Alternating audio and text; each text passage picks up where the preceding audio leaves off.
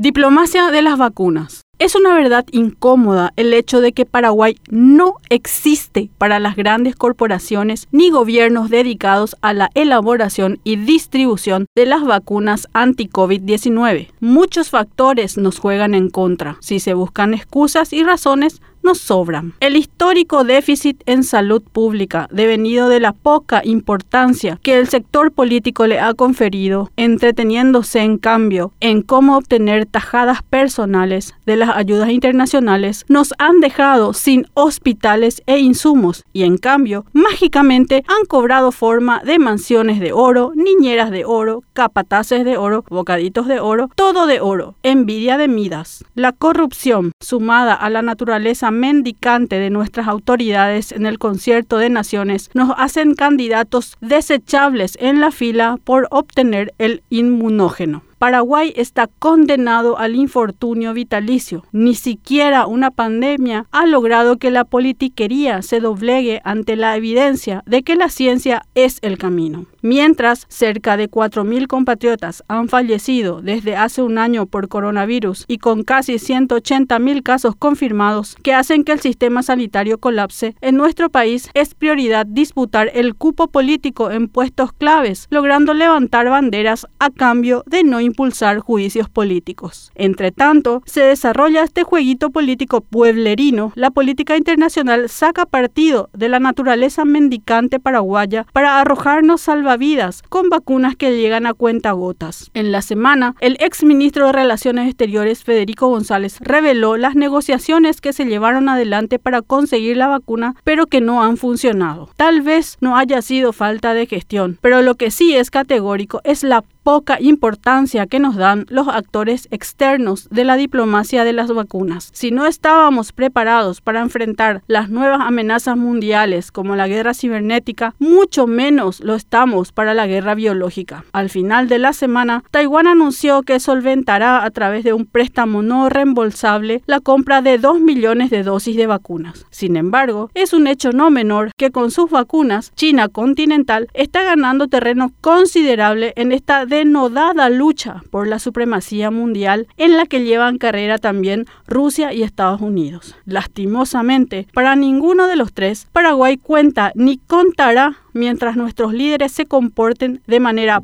poco seria y criminal, priorizando sus bolsillos antes que el sistema y formalización de sus instituciones, que hasta hoy son vistas como bastiones políticos para colocar a los manguruyuses y manguruyusas de turno.